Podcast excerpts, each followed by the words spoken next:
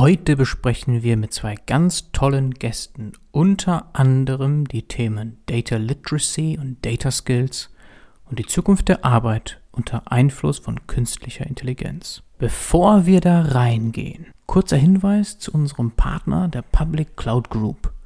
Wenn du deine Cloud Journey erfolgreich umsetzen möchtest, dann schau vorbei auf pcg.io.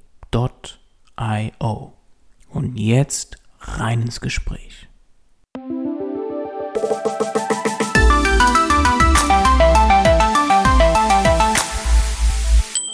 Hallo und herzlich willkommen zu einer neuen Datenbusiness Podcast Episode. Heute zu Gast Dr. Anna Moyer, Tim Peters.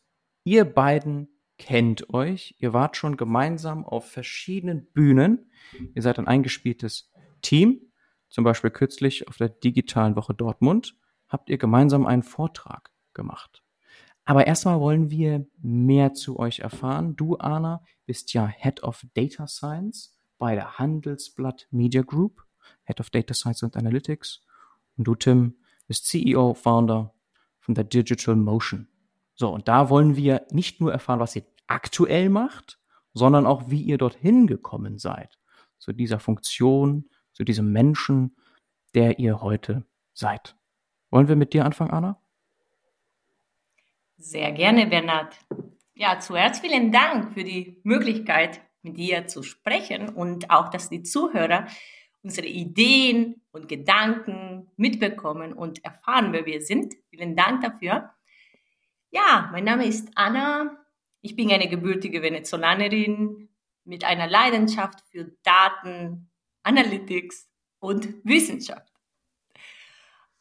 Genau, du hast gerade erwähnt, was meine jetzige Station ist, aber vor meiner jetzigen Station beim Handelsblatt war ich oder hatte ich eine längere Station von zwölf Jahren bei der Funke Mediengruppe.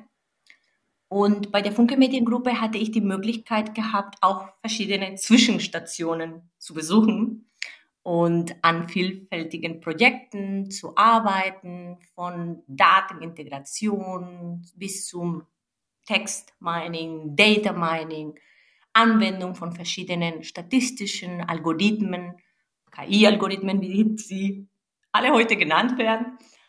Und äh, auch das Thema Geomarketing, Marktforschung stand im Vordergrund. Und zwar alles, was uns geholfen hat, den Kunden besser kennenzulernen und auch seine Bedürfnisse zu erfahren. Mhm. Genau, meine jetzige Station hast du gerade erwähnt, also auch in der Verlagsbranche bin ich geblieben, nach zwölf Jahren Funke. Dann bin ich seit fast zwei Jahren bei der Handelsblatt Media Group und dort leite ich das Team Data Science und Analytics. Ein wunderschönes Team, allen ähm, ja, sehr engagierte Menschen und äh, sehr, sehr professionelle Experten.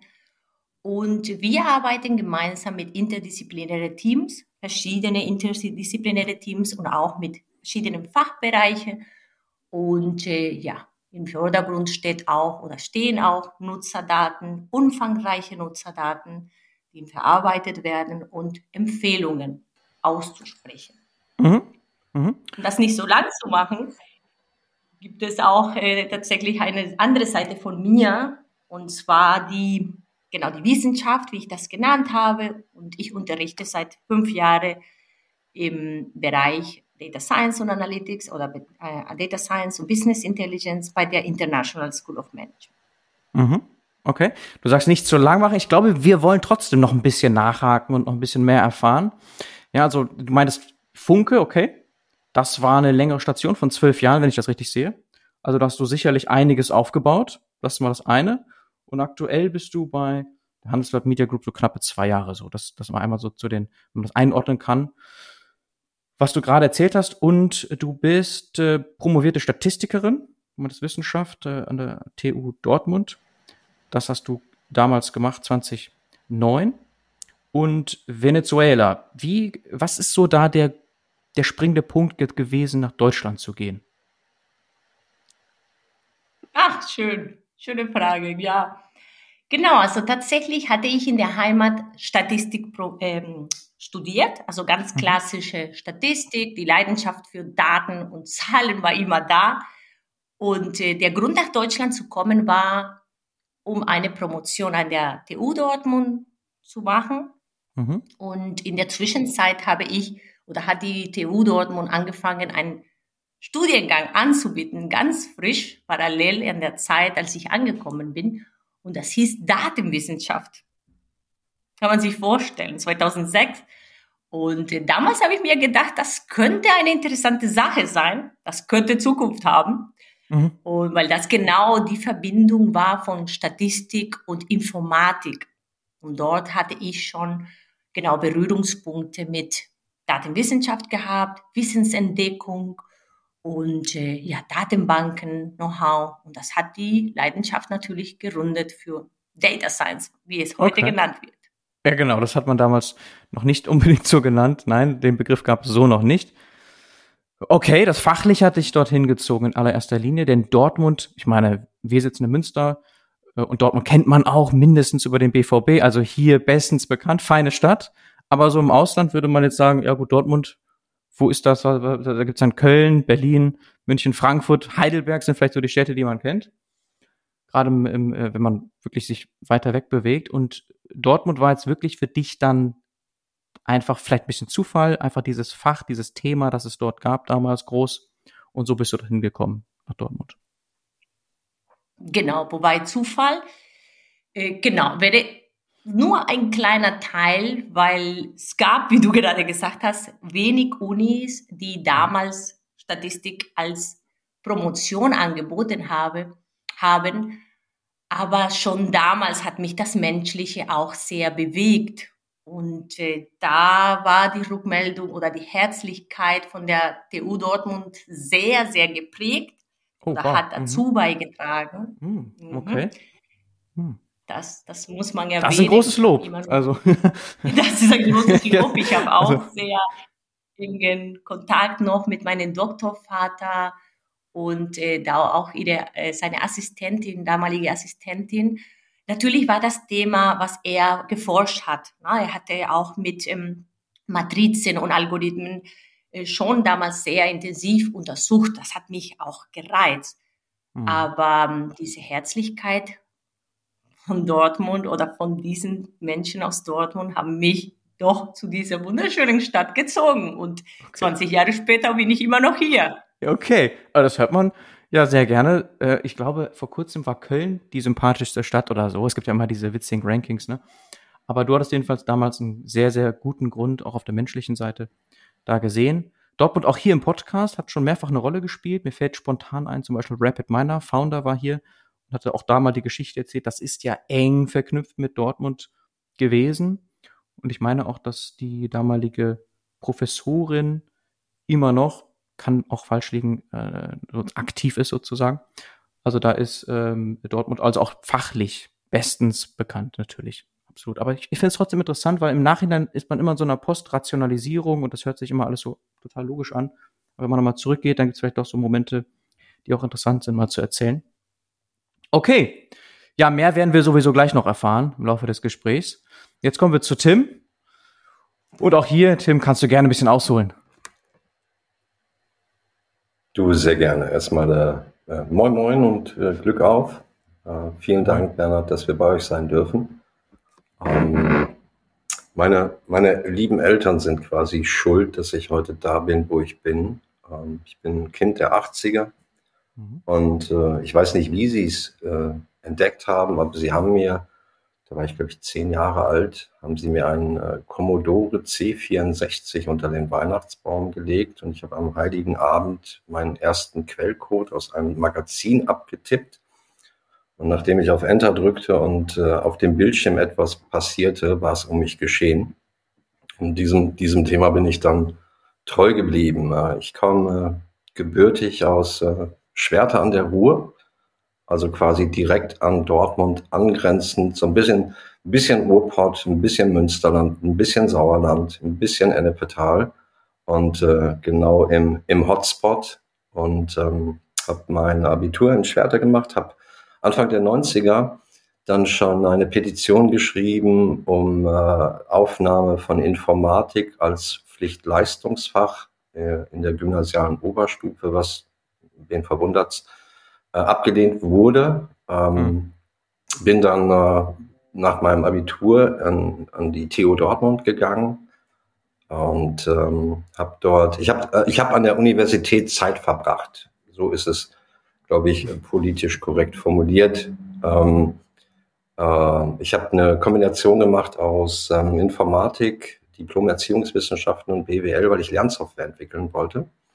Und habe ähm, als äh, mein Diplomthema eingereicht John Dewey's Laborschule als virtuelle Lernwelt mit einer künstlichen Intelligenz als Lernbegleiter zu entwickeln. Das wurde dann auch wieder abgelehnt und da habe ich gesagt, so jetzt gehe ich in die Wirtschaft. Da bin ich dann reingerannt, bin gut zehn Jahre in im Ruhrpott, in den, den Konzernen im Ruhrgebiet groß geworden, angefangen bei, bei der Rohkohlebildung, also heute Evonik, ähm, beim TÜV, äh, bei RWE. Und meine Themen waren immer IT und Daten und, und deren Management. Natürlich Daten noch in der damaligen Form. Also da gab es noch keine äh, Customer Journeys und äh, Attributionsmodelle. Also parallel, also glaube ich. Also die, aber die hat man nicht so, nicht so, nicht so genannt oder nicht so. Also die gab es natürlich, ne? Aber nicht so, nicht so als, als äh, Arbeitsthema sozusagen so richtig. Nee, also im gleichen Jahr, wo die erste Top-Level-Domain in Dortmund im Technologiezentrum live ging, ist in auf Hawaii ähm, an der University of Hawaii, so fünf, fünf Meilen vom Waikiki Beach, ist das erste Web-Analyse-Tool entwickelt worden, Logfile-Analyse. Und äh, aber da hatte ich damals noch keine Berührung zu. Hab dann so nach gut zehn Jahren für mich entschieden, ich möchte nicht im Konzernumfeld bleiben. Ähm, ich möchte mehr mich Richtung Mittelstand bewegen. Bin dann nach äh, Lünen bei Dortmund zu äh, einer ganz tollen Company gewechselt, Itemis. Itemis ist ein äh, Software-Dienstleister und dort habe ich gelernt, wie Industrialisierung von Softwareentwicklung funktioniert, welche Bedeutung dort auch Daten haben und auch damals schon künstliche Intelligenz. War dann eine Zeit lang da, bin mit der Company nach Hamburg und nachdem ich quasi mein, meinen Job in Hamburg erledigt hatte, ähm, ich wollte dann, ich wollte einfach nicht mehr weiter wechseln. Ich wollte in Hamburg bleiben, irgendwie ein bisschen Ruhrpott, ein bisschen Hamburg. Die verstehen sich auch ganz gut. Ich bin BVB-Fan äh, natürlich und äh, es gibt äh, seit den 80er Jahren eine Fanfreundschaft zwischen dem HSV und dem BVB und die wird auch von den Menschen gelebt. Und äh, ich wollte in Hamburg bleiben und bin dann ähm, in die Geschäftsleitung von einem Webanalyse-Softwareanbieter äh, geholt werden, eTracker. Mhm. Und ähm, in der Vorbereitung auf das Mandat habe ich dann auf Basis meiner ja, IT-Datenkompetenz mich mehr mit, mit Kundendaten, mit der Kundenkontaktkette beschäftigt und da ist dann mein Herz für Analytics komplett aufgegangen. Hab mhm. ähm, während der Zeit bei eTracker auch mit meiner damaligen lieben Kollegin, äh, der, der Anna Denischneier, die eTracker Academy aufgebaut, weil Faktor Mensch, da kommen wir gleich ja nochmal ausführlich zu, äh, mir damals schon bedeutsam waren und ähm, zwei Dinge habe ich mitgenommen aus der Zeit. Zum einen, es bräuchte eigentlich die Professionalisierung der Tätigkeitsfelder rund um Daten und es braucht spezialisierte Dienstleister. Ähm, beides gab es nicht. Ich habe dann ähm, auf der einen Seite die, den in Anführungsstrichen äh, Verband, ähm, die Digital Analytics Association gegründet, um die Analystinnen dieser Welt zusammenzubringen, äh, eine Community zu bilden und eben meine, meine jetzige Company, die Digital Motion, als äh, spezialisierte Beratung gegründet, komplementär zu ähm, tollen Agenturen, Digitalagenturen, IT-Dienstleistern, Software-Vendors, aber eben spezialisiert auf eine, eine sehr äh, bodenständige Hands-on-Beratung äh, rund um das Thema Daten und Wertschöpfung. Und zwei Dinge haben mich die ganze Zeit über, also quasi seit dem Weihnachtsbaum-Event mit dem C64 begleitet.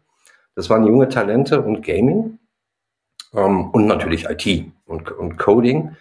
Und ähm, für, die, für die Talente habe ich dann zusammen mit zwei ganz lieben Freunden in Hamburg, mit dem äh, Andy Ollmann und dem David Cummins die Hacker School gegründet. Ein Projekt die kennt man. Mhm. Zur Förderung von IT-Nachwuchs, nachdem in Hamburg es vom Schulsenat hieß, lieber eine weitere Fremdsprache als eine Programmiersprache im Kanon der Pflichtfächer. Mhm. Vorgestern kam es dann über die, die äh, Presse, dass jetzt endlich in Hamburg für 2025 Informatik in den Kanon der Pflichtfächer aufgenommen wird. Es hat also nur zwölf Jahre gedauert, aber immerhin, ja, die Hoffnung stirbt zuletzt.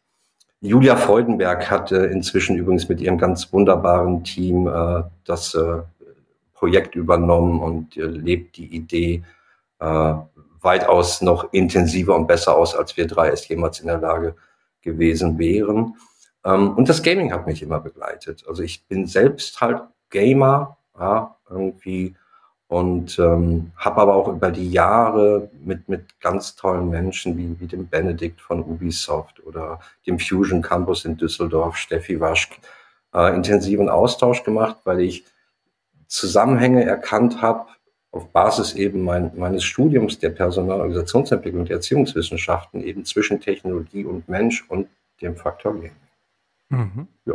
Okay. Und heute pendel ich zwischen Hamburg und äh, Schwerte und Selm und äh, ja, so viel mal zum Einstieg von mir.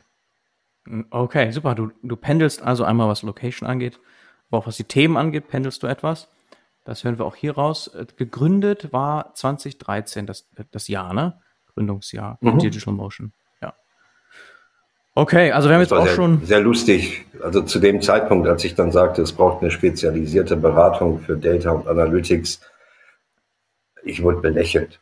Also ich ja. will nicht sagen ausgelacht, aber zumindest belächelt. Also egal mit wem ich sprach, ob ich mit Digitalagentur äh, sprach oder, oder auch IT-Dienstleister. Die IT noch mehr, aber gerade so die, die Digitalagentur-Szene hat gesagt, nee, nee, also Daten und deren Analyse, das, das wird nicht bedeutsam sein. Und ich habe gesagt, doch, doch, IT kommt, wird Querschnitt, Data baut drauf auf und später wird KI kommen. Holt euch das Thema aufs Radar.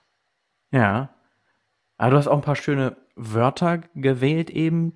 Zum Beispiel dieses, was hattest du gesagt, Kundenkontaktkette. Wunderschönes Wort. Also muss man einfach so rein von der, weil das ist ein Wort, das hört man nicht so oft. Das wird ja alles verdenglischt natürlich.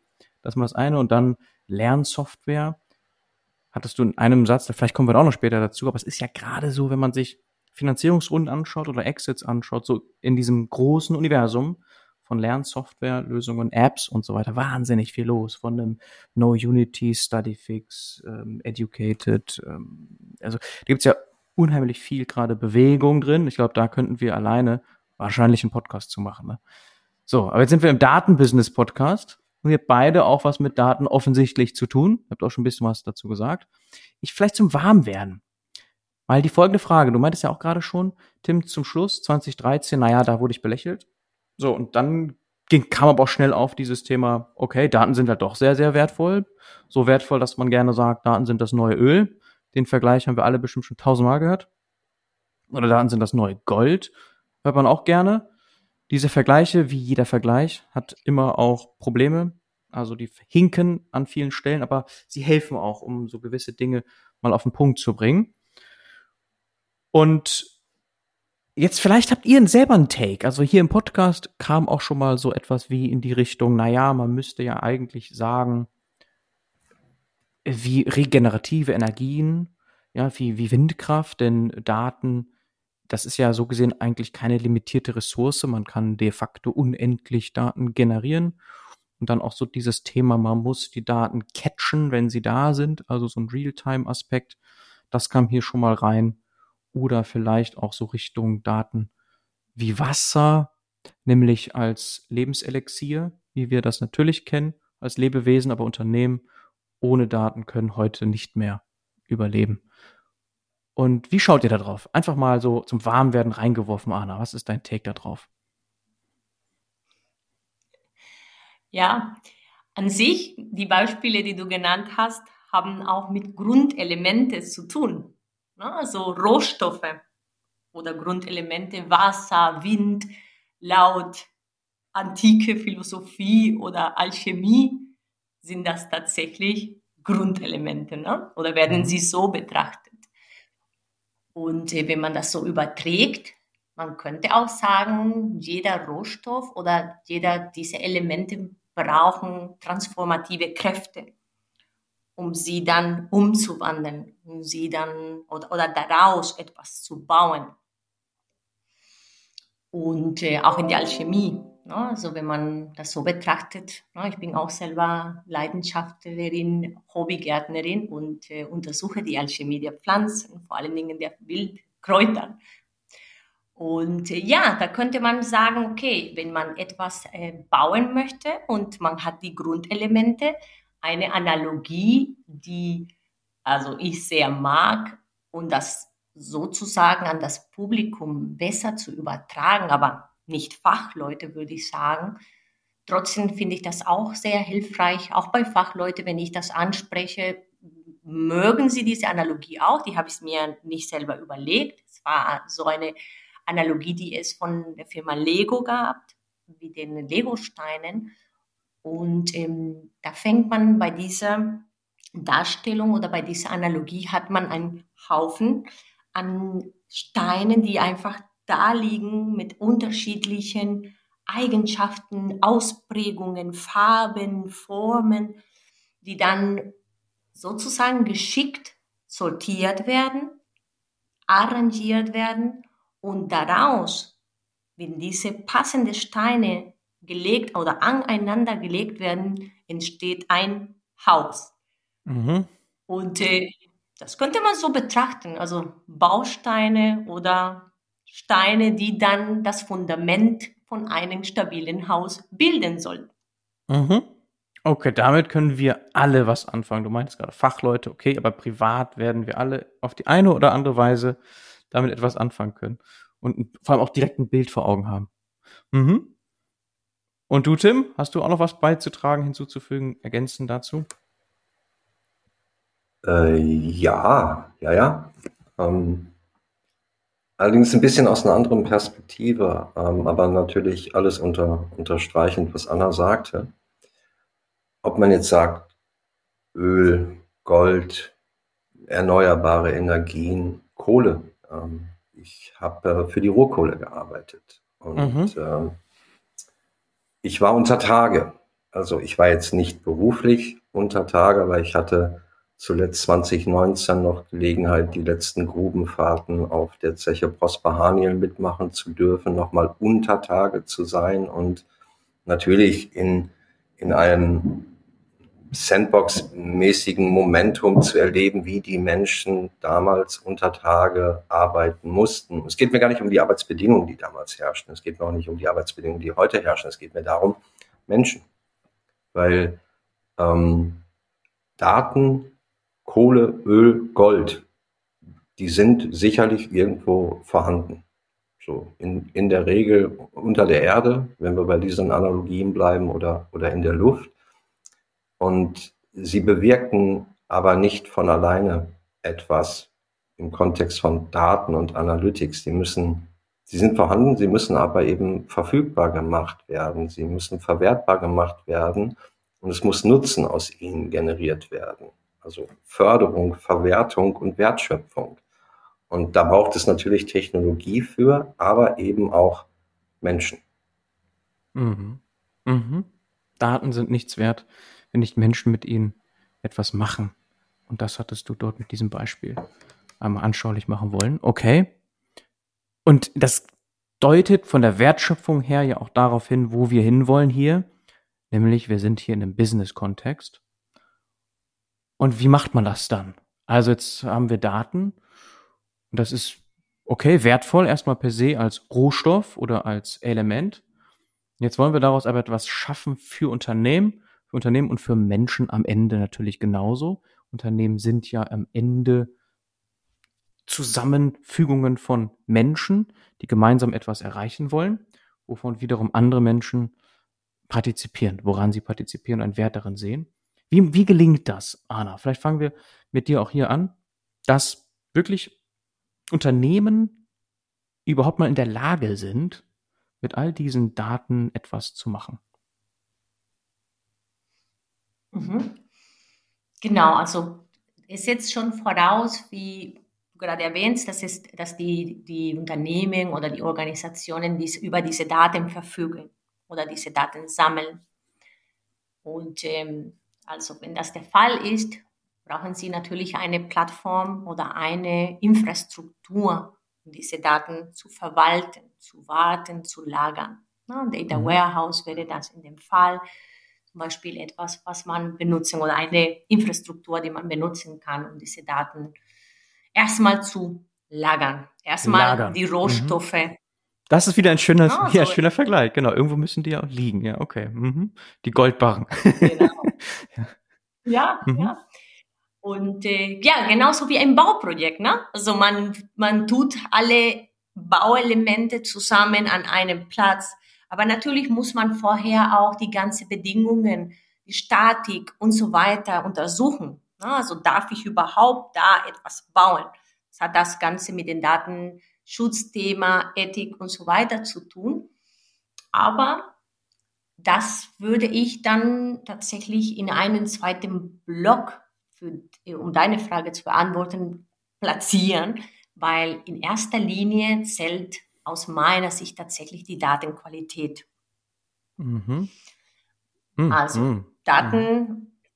zu lagern und dann gezielt und geschickt diese Daten sozusagen zu, um, umzuwandeln. Also die transformative Kraft, die ich vorhin erwähnt habe und auch was Team noch zusätzlich ergänzt hat mit Menschen und Technologie, wenn man wieder bei der Alchemie bleibt hat man auch den Alchemist, der das sozusagen umwandelt. Und ähm, Mehrwert aus Daten entsteht, indem diese Daten sinnvoll verwendet werden, erstmal, also sinnvoll und geschickt, könnte man auch ergänzen. Aber was ist der Mehrwert? Also wenn man sich fragt, was ist denn am Ende des Tages der Mehrwert? Der Mehrwert ist die, sind die Informationen und die Erkenntnisse, die du aus diesen Daten gewinnst. Als Unternehmen, als Mensch. Also auch wir sind, äh, arbeiten gerne oder treffen dateninformierten oder informierten Entscheidungen. Das heißt, in anderen Worten, wäre sozusagen, entsteht der Mehrwert, wenn Daten in informierten Entscheidungen und Maßnahmen, weil dann bleibt es auch nur dabei, die informierte Entscheidung ist nicht nur die Kette, sondern man trifft informierte Entscheidungen als Unternehmen und man macht oder man leitet äh, Maßnahmen heraus durch die Umwandlung von Daten sozusagen im Mehrwert. Deswegen ist Datenqualität so wichtig, weil je nachdem, welche Entscheidungen du triffst, können das tatsächlich falsche Entscheidungen sein. Mhm. Das ist mhm. der erste Punkt, den ich sage, oder wo ich tatsächlich also besonders viel Wert lege. Das ist natürlich auch etwas, muss ich sagen, aus eigener Erfahrung etwas schwierig ähm, umzusetzen oder beziehungsweise erfordert sehr viel Geduld. Mhm. Weil normalerweise, wenn man mit Fachbereichen arbeitet, Sie möchte natürlich ihre Fragen beantwortet haben und ihre Entscheidungen zu treffen. Aber dann kommst du als Sparing-Partner und sagst, Moment, aber wir müssen noch an der Datenqualität arbeiten. Das heißt, die, den Ferrari, um den Ferrari zu fahren, müssen wir zuerst ein paar Bedingungen sozusagen erfüllen. Mhm. Mhm. Das heißt also, also datengetriebene Entscheidungen als Selbstzweck macht keinen Sinn, weil Garbage in, Garbage out, so wie du es gerade beschrieben hast, wenn die Datenqualität nicht stimmt, werden die Entscheidungen auch natürlich von der Qualität her nicht gut sein. Im Grunde einfach falsche Entscheidungen, die kosten mitunter extrem viel Geld einfach oder führen sogar zu, ja, also wirklich zu heftigsten Krisen, in welcher Weise auch immer. Also dann lieber doch im Vorhinein sehr, sehr viel Wert darauf legen, dass die Daten eine hohe Qualität haben. Wenn du das so erzählst, hast du wahrscheinlich auch viele Geschichten dazu zu erzählen, konkret, vielleicht auch so ein bisschen beispielhaft, kann auch ruhig auch länger zurückliegen. Ne, weil du hattest ja gerade auch bei Funke diese lange, lange Aufbauphase einfach noch so etwas untermauern, was du erzählt hast. Kannst du uns da was mitgeben, wie das gelingt? Also von so einer ganz erstmal Infrastruktur, Daten werden reingelegt, wie auch immer das ist. Und dann diesen Fokus zu haben, okay, bevor wir jetzt wirklich, die Menschen sind äh, hungrig, die wollen mit den Daten arbeiten, aber bevor wir das erlauben, sorgen wir dafür, dass die Qualität stimmt. Genau, also das begleitet mich sozusagen meinen sozusagen professionellen Beruf und äh, das versuch, versuche ich natürlich auch in der Akademie den Studenten weiterzugeben, ne? weil wir bilden mhm. auch die die nächste Talenten und ähm, das ist auch das ist auch eine Botschaft, die immer die ich immer gerne mitgebe und äh, ja das also das Thema hm, mit der Datenqualität ist natürlich also erfordert sehr viele Gespräche mit den Fachbereichen ne? also das Fachwissen mhm. und da haben wir wieder den Faktor Mensch im Spiel das spielt mhm. eine wesentliche Rolle, weil auch wenn wir Datenexperten sind, also die, die Sinnhaftigkeit von diesen Daten oder die Prüfung der Datenqualität, wir können das natürlich mit automatisiertem Verfahren versuchen, alles aufzufangen, was geht und was man kann im Vor Vorfeld.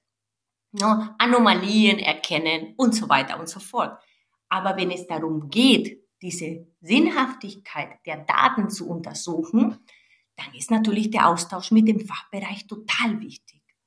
Und mhm. da kommt das Thema Data Literacy ins Spiel, um das noch rund, die Geschichte rund zu machen. Also Datenqualität kannst du dann in einem Unternehmen fördern oder beziehungsweise Mehrwert aus Daten kannst du generieren, wenn du ein Unternehmen bist, der, wo Datenliteracy herrscht.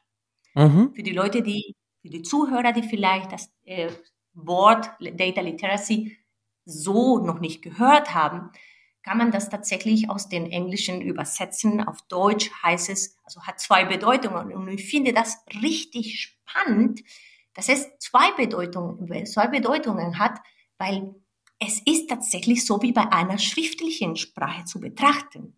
Data Literacy. Also wir ja. haben erstmal mhm das mhm. Alphabet gelernt.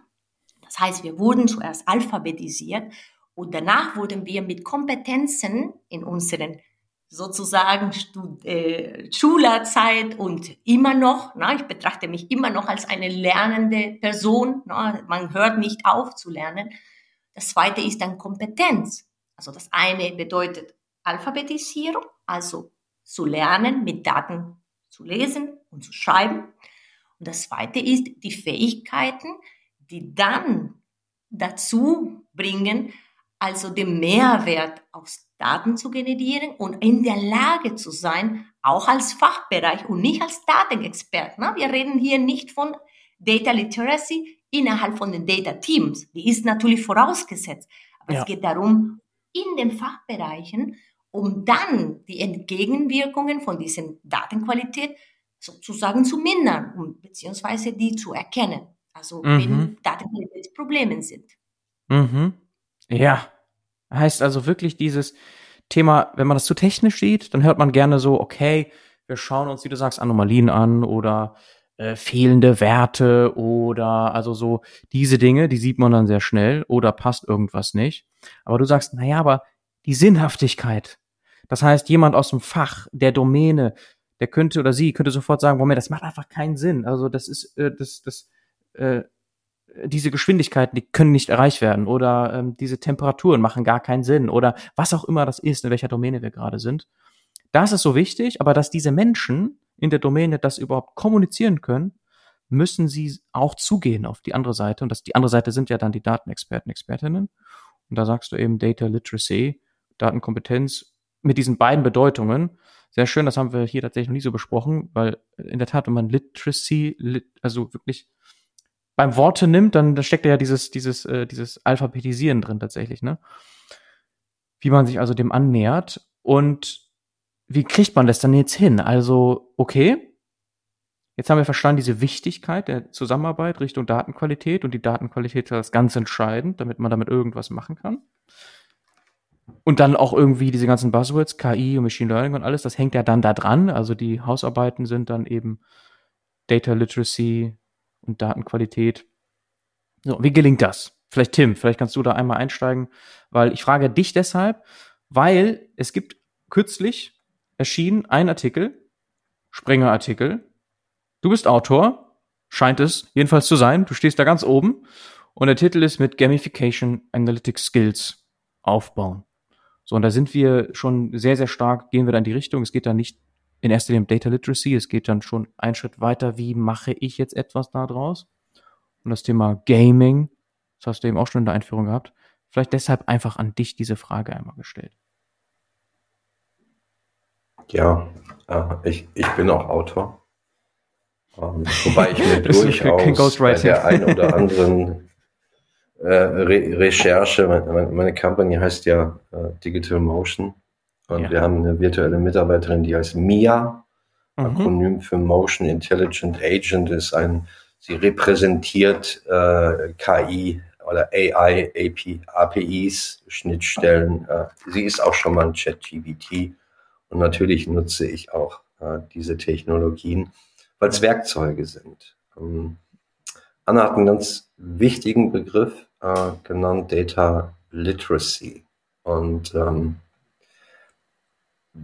das Wichtigste ist, äh, nochmal anknüpfen auf das, was Anna sagte, Erkenntnisse aus Daten. Ähm, es gibt ja diesen schönen Spruch, Erkenntnis ist der erste Weg zur Besserung oder zur Verbesserung. Und das Wichtigste in meinen Augen ist, dass die Unternehmen erkennen, dass nachdem IT kam, eine, eine Schlüsselkompetenz wurde, eine Querschnittskompetenz wurde, Data und Analytics auf die IT aufbauend genau die gleiche Rolle spielen, bedeutsame Rolle, nämlich eine Schlüsselkompetenz zu sein. Da gehen wir wieder zurück bei dem, ne, das Öl unter der Erde hilft mir alleine nicht oder auch die, äh, das sehr schöne Bild, was Anna von den Lego-Bausteinen gemalt hat. Ähm, die Kenntnis, es ist bedeutsam und natürlich heute Heute diskutieren alle über äh, Ambivalenz der Dinge, Nutzen, Unnutzen von künstlicher Intelligenz und ähnlich wie im Martech-Bereich mit seinen 14.000 Tools werden wahrscheinlich in zwei Jahren 20.000 KI-basierte Tools haben, die irgendwelche Schnittstellen bedienen. Ähm, IT-Kern wird Querschnitt, Data Analytics baute darauf auf und darauf baut KI auf.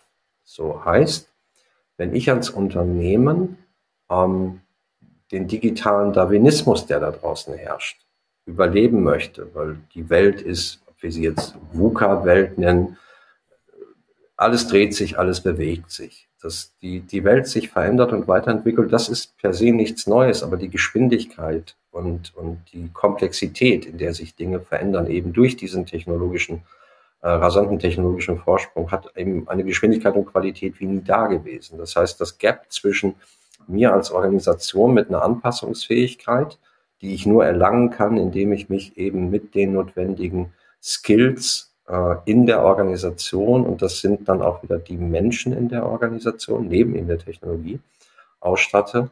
Ähm, ich muss erkennen, dass ich dort investieren muss, in dieses Thema investieren muss. Und ich muss erkennen, dass es nicht damit getan ist, dass ich Technologie kaufe. Technologie ist bedeutsam und ist wichtig und ist relevant. Ich brauche Tools, ich brauche Werkzeug. Ähm, es macht nur relativ wenig Sinn, wenn ich ähm, quasi zielfremd in einen Baumarkt renne, mir irgendein Tool kaufe und gar nicht Sorge dafür trage, dass es dann am Ende auch Menschen gibt, die mit diesem Werkzeug was auch immer tun, welche Wertschöpfung auch immer ähm, betreiben, angefangen bei der Qualitätssicherung von Daten über die Erkenntnisgewinnung bis hin zur Ableitung von, von Handlungsempfehlungen, zur Optimierung von was auch immer, was ja letztendlich Daten ist. Und ähm, je nachdem, wie, und Data Literacy ist ein schöner Begriff, es gibt, ähm, wenn wir uns die Arbeitswelt mal anschauen, um, ähm, gibt es viele Menschen, die bei uns am ersten Arbeitsmarkt sind, die im Rahmen ihrer Ausbildung, im Rahmen ihrer Studien niemals auch nur irgendeine Berührung mit Datenanalyse, geschweige denn KI hatten.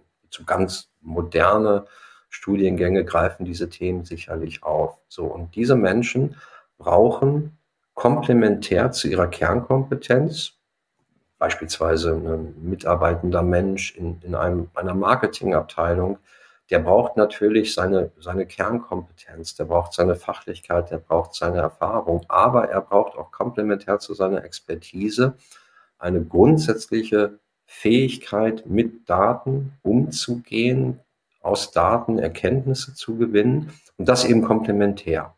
So, wie, wie kriege ich jetzt das, das Wissen in, in die Unternehmen? Ja, so. Ähm, und da der, der Schwenk zum Gaming, ja, ich hatte mich ja bereits als Gamer, Gamer geoutet. Ähm, ich spiele sehr gerne Rollenspiele. Das tue ich schon seit, seit vielen, vielen Jahren. Und äh, diejenigen unter den Zuhörenden, die die Rollenspiele kennen, wissen, dass es in der Regel dort ähm, Teams sind und man unterschiedliche Rollen bekleidet in den Teams. Das ist vielleicht der, der Zauberer, ja, das ist vielleicht äh, der Wissenschaftler, vielleicht auch jemand, der mehr äh, äh, kämpferisch unterwegs ist oder tüftelnd, wie auch immer. Es gibt unterschiedliche Charaktere und so muss man sich auch Analytics-Teams vorstellen heutzutage. Es gibt nicht den oder die eine Analystin, Data Analystin. Dafür ist das Themenfeld viel zu komplex.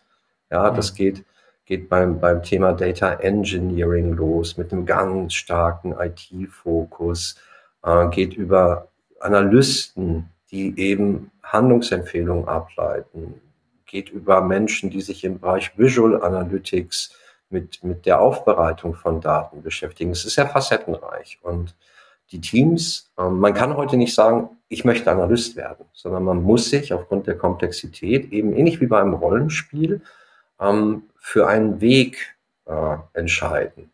Und ähm, die, die spielenden Menschen haben vielleicht schon mal so einen Begriff äh, Skilltree gehört. Skilltree beschreibt in Rollenspielen den Weg, den ich persönlich für meinen Charakter wähle, um ganz bestimmte Kompetenzen Schritt für Schritt aufzubauen und eine Expertise auszuprägen. Und so muss man das auch sehen, wenn ich Analytics-Teams habe. Menschen können unterschiedliche Rollen in Teams haben. Die einen sind vielleicht, möchten Vollzeit sich mit dem Thema Data Analytics äh, beschäftigen. Andere möchten es komplementär, weil entlang der Kundenkontaktkette arbeiten, vielleicht in der Produktentwicklung oder im Marketing. Und die brauchen unterschiedliches Wissen. Und die brauchen nicht alle das Gleiche und nicht im, im Gießkannenprinzip rübergekippt. Und ähm, wie stark der Bedarf ist, sieht man an den aktuellen Zahlen. Also im, im Personalbereich oder äh, HR. Ähm, etwa 50 Prozent aller Erwerbstätigen am ersten Arbeitsmarkt müssen aktuell upskillen, nennt man das. Also kleinteilig Zusatzskills, Zusatzqualifikationen erwerben, um eben, Stichwort digitaler Darwinismus, Schritt halten zu können. Und ähm, man streitet sich so ein bisschen über die Zahl bis 25, 26, 27, aber etwa 40 Prozent aller Erwerbstätigen werden reskillen müssen. Das kennt die ältere Generation wie ich noch unter dem Begriff Umschulung, weil schlicht ja. und einfach ganze Branchen, Berufszweige obsolet werden. Auch kein neues Phänomen. Ja, in der Menschheitsgeschichte wurden Artefakte, die nicht benötigt wurden, immer als Kunstform wieder gewonnen. Also heute gibt's halt den Nachtwächter in der Stadt, der macht dann für die Touris die Tour. Früher war es ein Job.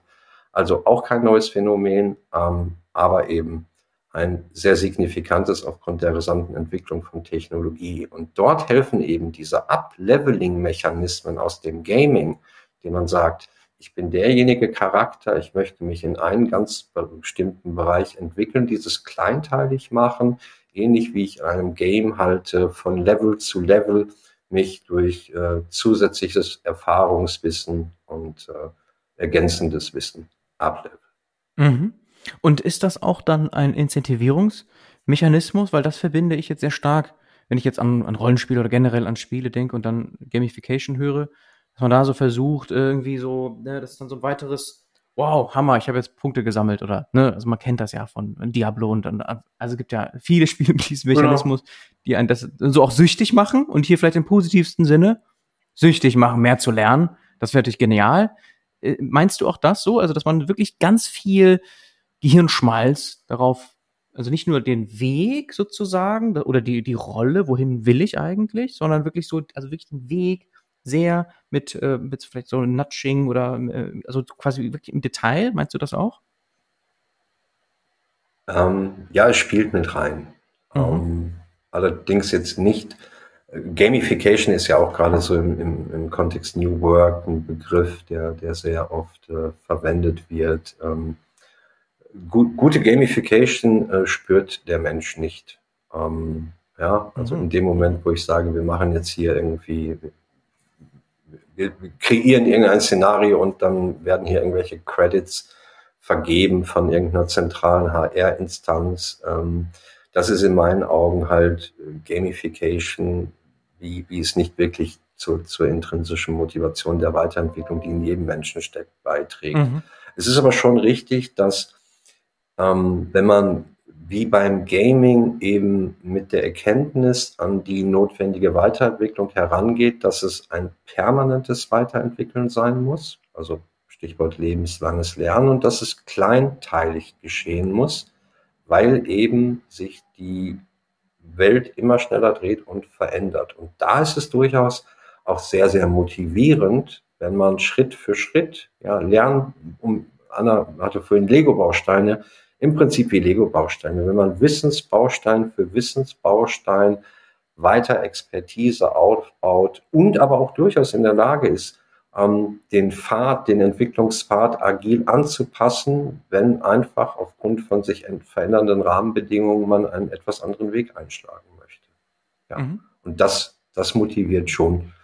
Und natürlich haben wir für die, diejenigen Menschen, die affin dafür sind, auch, auch so bei uns in der Academy so wirklich Character und so, wo man dann an den Charaktern auch sieht, wie sich der Mensch weiterentwickelt. Klar.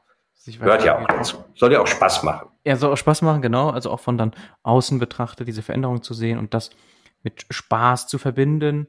Und da gibt's dann verschiedenste Ausprägungen. Ne? Man kennt das vielleicht von Fitness-Apps und, und auch Spielen wiederum mit so Leaderboards und all das. Auch das äh, spielt da wahrscheinlich hin und wieder eine Rolle.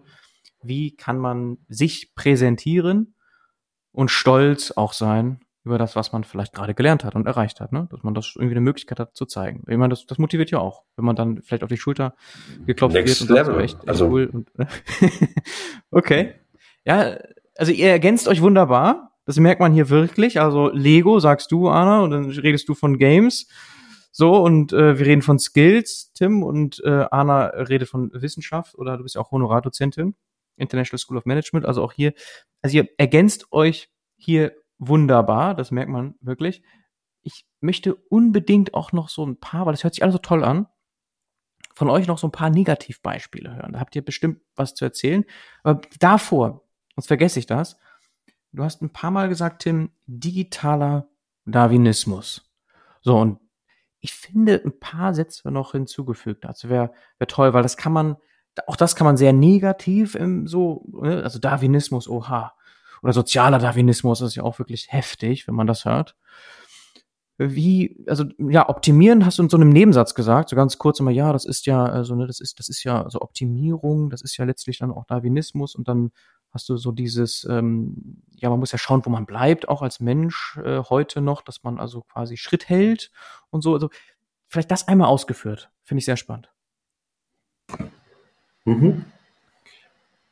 Also wie ich vorhin schon sagte, die, die Tatsache, dass sich die, das Umfeld einer Organisation verändert, das ist nichts Neues. Das, das hat es schon, schon immer gegeben und jede Organisation und eine Organisation besteht eben so im Sinne von Atomic Design, ne, dann eben am Ende auch äh, bis runtergebrochen aus, aus einzelnen Menschen. Die grundsätzliche Anpassungsfähigkeit musste immer da gewesen sein. Und es hat immer Veränderungen gegeben. Was, wie ich vorhin sagte, eben nur, ähm, es ist jetzt nicht unbedingt exponentiell, aber es ist jetzt auch keine irgendwie mathematisch gesehen linear steigende äh, äh Grade der Entwicklung, sondern es geht schon echt so, so ein bisschen Richtung, Richtung Hockeystick. Ne? Wir reden über Themen wie Singularität, also ne, das Momentum, wo KI sich selbst optimieren kann. Wir reden über die, die Verdopplung der Rechnerkapazitäten auf mittlerweile jährlicher Basis. Also diese Geschwindigkeit, weil es technologiegetrieben ist, hat eine Geschwindigkeit erstmal, ist eine Geschwindigkeit in eben einer Geschwindigkeit, die es nie gegeben hat. Das heißt, wir können heute nicht mit Anpassungsmechanismen, die ausgelegt sind auf, weiß ich nicht, einen Zeitraum von zwei bis fünf Jahren, auf die Veränderungen äh, reagieren. Man merkt das auch sehr stark momentan ähm, im, im Mittelstand, dass viel Veränderung ist und Entscheidungen getroffen werden müssen. So, digitaler Darwinismus heißt ja nicht per se negativ und wir werden alle irgendwie auf den äh, Galapagos-Inseln dann als Finke, nein, sondern es ist ja auch gleichzeitig eine Chance. Ja, eine Chance, wenn ich eine gewisse äh, Plastizität mitbringe als Mensch, als Organisation, ermöglichten sich durch die Veränderungen ja auch äh, neue Dinge. Und ich muss aber nichtsdestotrotz mich verändern als Unternehmen. Und diese Veränderung, je nachdem wie groß ein Organismus ist, die kann in der Regel nicht in der gesamten Breite vonstatten gehen. Nehmen wir mal ein IT-Thema. In, in, vielen, vielen Unternehmen sind ähm, IT-Systeme, die sind schon viele, viele Jahrzehnte alt und die kann aber auch nicht einfach abgeschaltet werden. Und es braucht genauso Menschen, die sich mit diesen Technologien noch auseinandersetzen. Aber es kommen auch viele neue Themen. Und äh, ich sehe eben in diesem sehr agilen, kleinteiligen Weiterentwickeln einer Organisation eben die Chance, sich den sich ändernden Rahmenbedingungen in einer adäquaten Weise anzupassen. Mhm. Okay. Die Chance sehen, aber gleichzeitig auch die Warnung damit verbunden. Survival of the Fittest bedeutet trotzdem, wenn du überleben willst, liebes Unternehmen, dann brauchst du digital in deiner DNA. So, Punkt. Das darf man, dass ich meine, dass du sagst das dann Absolut. natürlich positiv, aber ähm, ich, ich wollte es nicht so. ja, natürlich. Also also wer, wer immer noch glaubt, dass das Internet Neuland ist und dass ja. Daten und KI keine Rolle spielen werden, der wird ein Thema kriegen mhm. in den nächsten Jahren. Klar. So, vielleicht ist das auch eine Überleitung dann. So, was kann denn auch schief laufen? Also einfach nur mal hier vielleicht nur ein Beispiel kurz von euch beiden, Anna. Hast du, äh, woran denkst du so, wenn du hörst, äh, so was, was sind so Fuck-Ups, sagen wir auch gerne. Es gibt ja Fuck-Up-Nights dazu, wo man das schon fast zelebriert, ja, oder Failure wird ja auch manchmal äh, äh von Startup-Foundern auch gerne zelebriert. Das ist dann wahrscheinlich auch schon wieder übertrieben, aber man lernt zumindest daraus. Ne? Du sagst ja, man lernt aus Fehlern. Was sind denn, was sind denn so Sachen, die ihr gesehen habt, Anna? Vielleicht fangen wir mit dir auch hier an. Genau, für mich tatsächlich, was bleibe ich bei dem Thema Datenqualität. Mhm. Also das, was mit sich bringt. Na, so, so auch aus eigener Erfahrung. Also die, die Ressourcen, ich möchte nicht sagen das Wort Verschwendung, weil natürlich lernt man auch daraus. Aber wenn man sich nicht vernünftig von Anfang an die Zeit nimmt, um diese Grundlage zu bauen und dieses Fundament zu bauen, und man fängt damit an, äh, mit diesen Daten Entscheidungen zu treffen. Die Gefahr, die da besteht, haben wir gerade auch angesprochen, falsche Entscheidungen zu treffen. Das ist natürlich das, der Worst Case. Mhm. Und äh, fehlerhafte Prognosen. Also wenn man auch äh, so drüber nachdenkt, aus diesen Daten, die Daten qualitativ, also nicht qualitativ sind, wenn man daraus Prognosen erzielen möchte, da gefährdet auch sowohl das Wachstum als auch die Wettbewerbsfähigkeit von einem Unternehmen. Aber das Thema der Painpoint bringe ich tatsächlich auch noch darüber hinaus, finde, als Data Team, ist, sind die Ressourcen, die da tatsächlich angewandt werden, um diese, diese Daten, diese Nachkorrekturen zu machen, die mhm. eventuell auch unnötig gewesen wären. Na, das Nachkorrigieren, das Nachjustieren, nochmal den Prozess zu machen. Man fängt auch häufig nicht direkt mit der großen Lösung an oder mit der automatisierten Lösung, sondern ich bin ein großer Fan tatsächlich davon, erstmal Proof of Concept zu machen, erstmal kleinschrittig äh, schrittig anzufangen, sich an der Sache anzunähern und äh, ja, das wäre auch tatsächlich so eine, eine negative, also oder die negative Auswirkungen, die ich dann als, na, also so als Datenmensch sehe, weil das tut, das tut sehr weh. Na, und vor allen Dingen, wenn es im Haus verschiedene Datensilos liegen und der eine Silo äh, gibt bei einem äh, Key Performance Indicator, also KPI, zum Beispiel 200 äh, na, Maschinen, die, äh, die geliefert wurden und bei der anderen 205. Also wer sucht nach diesem, nach diesem Unterschied von fünf Stück? Weil die sind natürlich signifikant. Nicht nur, weil es um die fünf Stück geht, sondern weil es um die Tatsache geht, dass die zwei verschiedene Silos zwei verschiedene Zahlen liefern. Und deswegen mhm. ist das Thema Datenliteracy nochmal, also kurz angesprochen, kann, damit kann man auch dieses Datenqualitätsproblem äh, erkennen, rechtzeitig erkennen und entgegenwirken. Ne? Mhm, mh, mh. Verschwendung oft genug dabei gesehen. Das meintest du wirklich als, wow, okay, in welcher Hinsicht auch immer, so wie du es gerade beschreibst, hast du es oft genug jedenfalls gesehen, diese schiere Verschwendung. Wenn man es anders gemacht hätte, hätte man sich das sparen können, so in etwa. Also da lieber von vorhinein. Von vorhinein, ich bin ein großer, ein großer Fan davon, tatsächlich, muss ich sagen. Also lieber mhm. am Anfang mehr Zeit nehmen, mhm. erstmal sich zu tanken, ne, die Lego-Steine vernünftig sortieren, ordnen mhm. und dann erst mit dem Haus anzufangen und nicht von Anfang an, weil jeder Schritt nach hinten, also der erfordert, also es ist für mich, also aus meiner Sicht äh, Zeit und Ressourceverschwendung und ähm, Tim hat auch gerade zu digitalen Darwinismus oder darüber gesprochen. Ich meine, es gibt Unternehmen, die sich das vielleicht sogar nicht mal leisten können. Die Zeit haben sie nicht, dann noch mhm. auch noch diese, sich diese Fehler zu erlauben. Deswegen ist das ähm, genau aus meiner Sicht ähm, ein Punkt, den man auch von Anfang an betrachten muss. Also Datenqualität und ja zum Thema KI. Ne, da bin ich auch tatsächlich sehr ja, sehr gespalten, was meine Meinung angeht. Ne? Also, weil klar, dass ähm, das KI, äh, dass, dass die Unternehmen sich mit, äh, mit KI auseinandersetzen müssen und so weiter, das, das muss geschehen. Aber was versteht man unter KI? Auch da, glaube ich, herrscht so viel Ungewissenheit und dass, dass viele Menschen oder viele Unternehmen, Organisationen KI nur auf Chatbots Bots, ähm, schließen. Also das heißt KI gleich Sprachmodell zum Beispiel oder noch schlimmer äh, Prompt. Ich gebe ein Prompt ein und dann kommt was raus.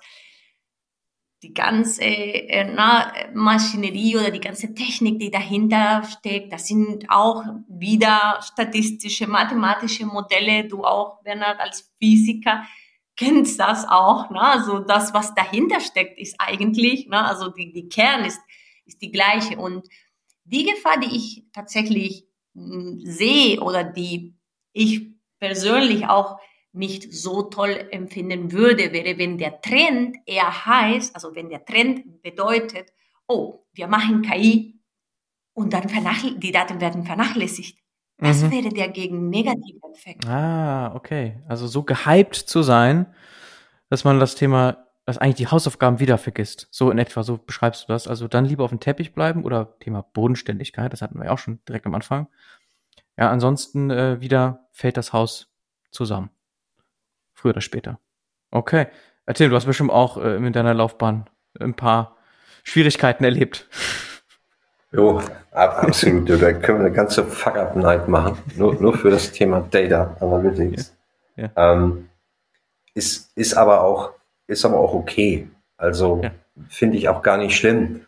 Ähm, also, Deswegen sprechen wir darüber, ne? Das ist ja auch genau so. Genau, genau man kann jetzt über, über die, die Fehlerkultur in unserem Land eine lange Diskussion führen. Das mache ich jetzt nicht an dieser Stelle. Mhm. Aber besser, besser sich mit den Themen auseinandersetzen und Fehler machen und aus den Fehlern anderer lernen, als gar nichts zu tun und keine Entscheidung zu treffen, weil spätestens dann werde ich halt nicht auf die andere Insel kommen, ja, oder als Giraffe den langen Hand äh, entwickeln, um oben an die Blätter ranzukommen. Ähm, ich, ich fand die Idee, äh, das, das Beispiel von Anna schon wieder cool. Ich mache das mal entlang der Kette. Ja, Haus, Hausbau, Lego. Also, gibt so ein Thema, ein Themenfeld, äh, es geht mit Strategie los. Datenstrategie, Data. Ne? Wir möchten Data-Driven Organization werden. So, erstes Fuck-up ist, ich entwickle eine Datenstrategie, weil ich war gerade irgendwie im Silicon Valley, habe mir ein paar Startups angeguckt, habe da irgendwie noch eine fancy Agentur und habe überhaupt nicht überprüft, ob meine Organisation überhaupt diese Strategie umsetzen kann. Stichwort Capability People.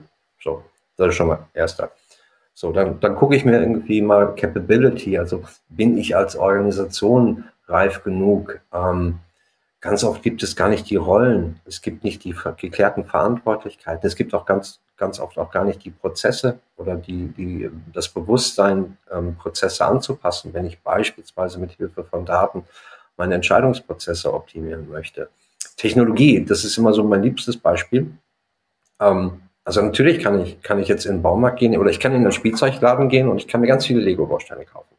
So, dann, ähm, dann wird aber noch kein Haus draus entstehen. Das ist genauso wie wenn ich in den Baumarkt renne und ich kaufe mir einen Hammer. Wenn ich, wenn ich etwas Schönes vorhabe, ich möchte vielleicht ähm, das Kinderzimmer schöner machen, dann weiß ich, ich brauche Nägel, ein schönes Bild und einen Hammer und am Ende hängt ein, ein schönes Bild und das, der Erlebnisraum für, für den jungen Menschen wird schöner. Das ist ein Ziel, was ich verfolge. Ich kann aber auch genauso blind in den Baumarkt rennen, mir einen Hammer andrehen lassen, der gerade irgendwie in einer Aktionswoche ist, damit nach Hause gehen und dann erst anfangen zu überlegen, was möchte ich damit machen. Ich kann Gutes tun, kann aber auch Schlechtes damit tun oder ich kann halt auch gar nichts damit tun. Ja, und der Jäger-Sammler kennt die Werkzeuge, die im Keller liegen, die nie benutzt wurden. Mhm. So, und ähm, aber das, das der größte Fuck-up ähm, ähm, ist das, was ich, was ich eingangs sagte. Ähm, synchrone Transformation. Ich muss, ich muss berücksichtigen, dass es nicht damit getan ist, Technologie einzukaufen. Die sind richtig, also die Technologie ist der Hammer. Also das ist wirklich irgendwie, wenn ich so an meine Studentenzeiten zurückerinnere, wo ich irgendwie Fotokopien machen musste, irgendwie Mikrofisch und so, ich hätte mir schon irgendwie mal so ein ChatGBT gewünscht.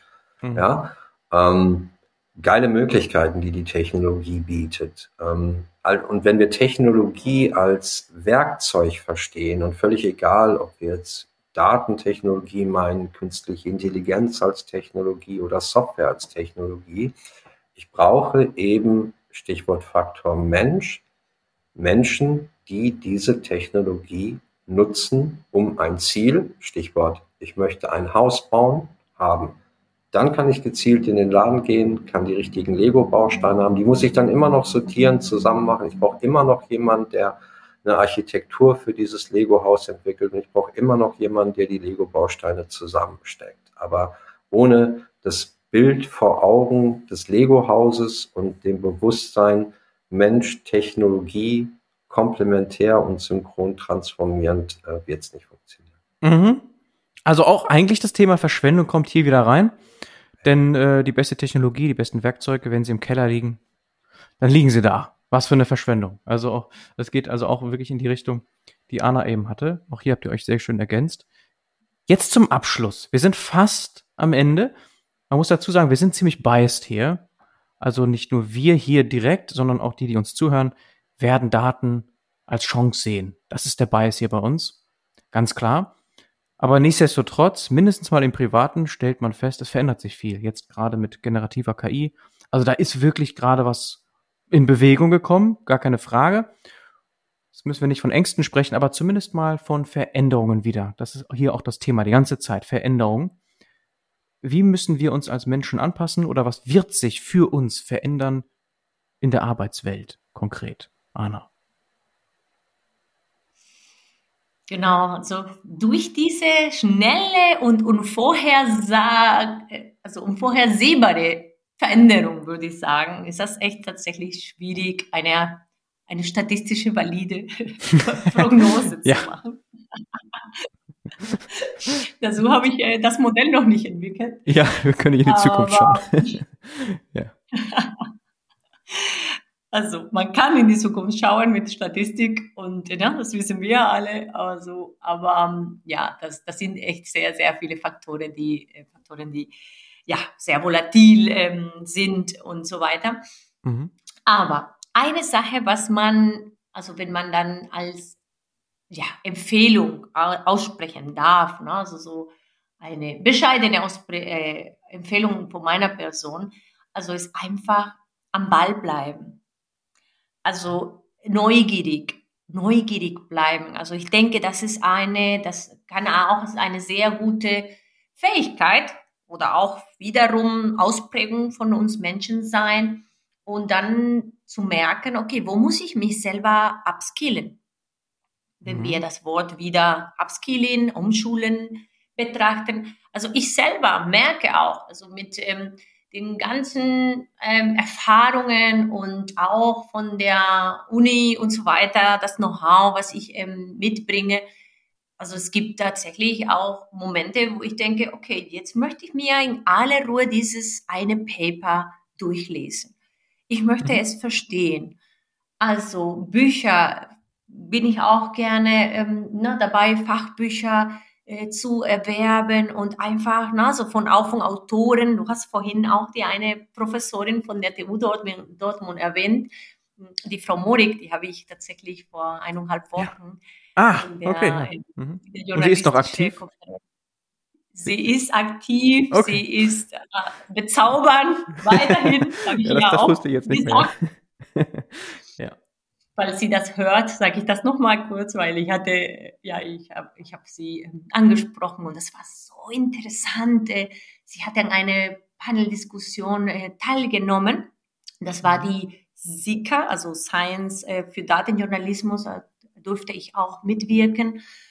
Ja, und ähm, das, das sind, also sind Menschen, die mich auch immer also äh, inspiriert haben und äh, von von dem man auch weiterhin lernt. Sie ist, äh, genau, also so, um sie als Beispiel zu nennen, hm, aktiv, sie forscht und ich denke, genau das, ne, so neugierig bleiben, das Thema, was, wo man merkt, okay, jetzt hätte ich den Bedarf, ähm, ne, es sei Architektur, Tim hat vorhin auch die ganze Rollen oder ein Teil der Rollen genannt. Man kann sich auch selber als Datenmensch umorientieren oder schauen, okay, das jetzt bewegt mich mehr das Thema Datenarchitektur, dann setze ich mich jetzt damit auseinander.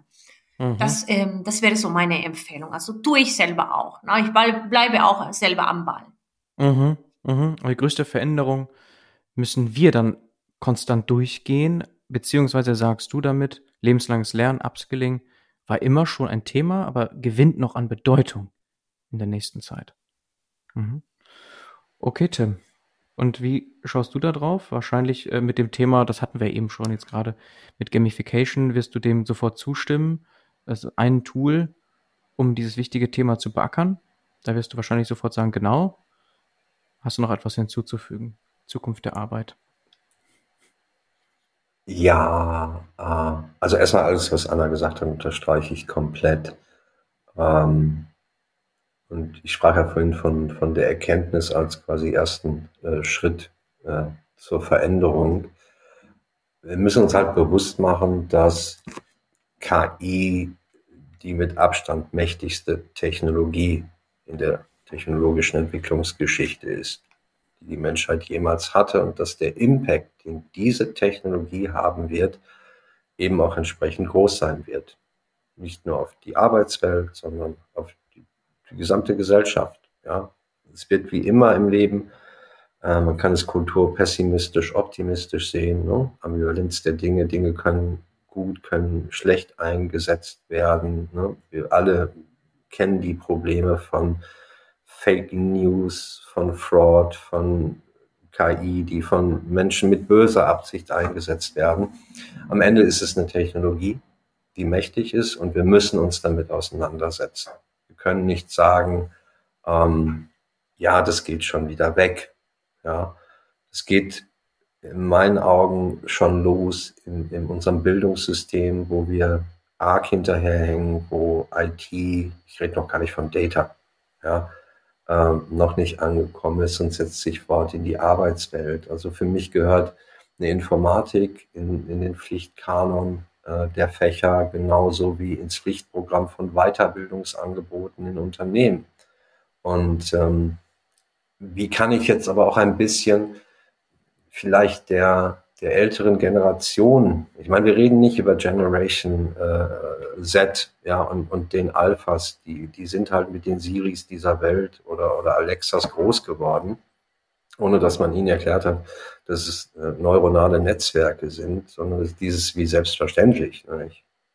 So, ähm, es gibt aber auch in unserer Welt, in der Arbeitswelt, in der Gesellschaft Menschen, für die das wirklich so neu ist. Und da kann ich sagen, ähm, geht spielerisch mit um. Also, ja, setzt euch mit der Technologie einfach mal auseinander, indem ihr sie nutzt für gar nicht unbedingt einen beruflichen Kontext, um so ein bisschen auch zu demystifizieren und auch vielleicht auch Angst zu nehmen von, von den Implikationen, die das Ganze haben werden. Aber es wird, es wird die einsteinste Veränderung, ist es jetzt schon und wird es in den nächsten Jahren sein, die es jemals gegeben hat. Das ist völlig klar. Das muss man erkennen äh, und dem muss man sich als Gaming, als Challenge herausgefordert sehen und äh, sagen, wir, wir leveln ab, halten Schritt und äh, nutzen die Technologie bestmöglich. Okay, also ich glaube, das war mal ein Schlusswort jetzt schon. Ja, wir sind, wir sind damit am Ende unseres Gesprächs. Vielen Dank für die Prognosen, die Empfehlungen, die Einschätzungen, die Insights und einfach für das gute Gespräch. Hat mir richtig Spaß gemacht. Wir haben viel gelernt. Gleichfalls. Likewise, vielen, vielen lieben Dank und äh, ja, bis, bis in Kürze noch einen wunderbaren Tag, Werner. Ciao, ciao. Ciao.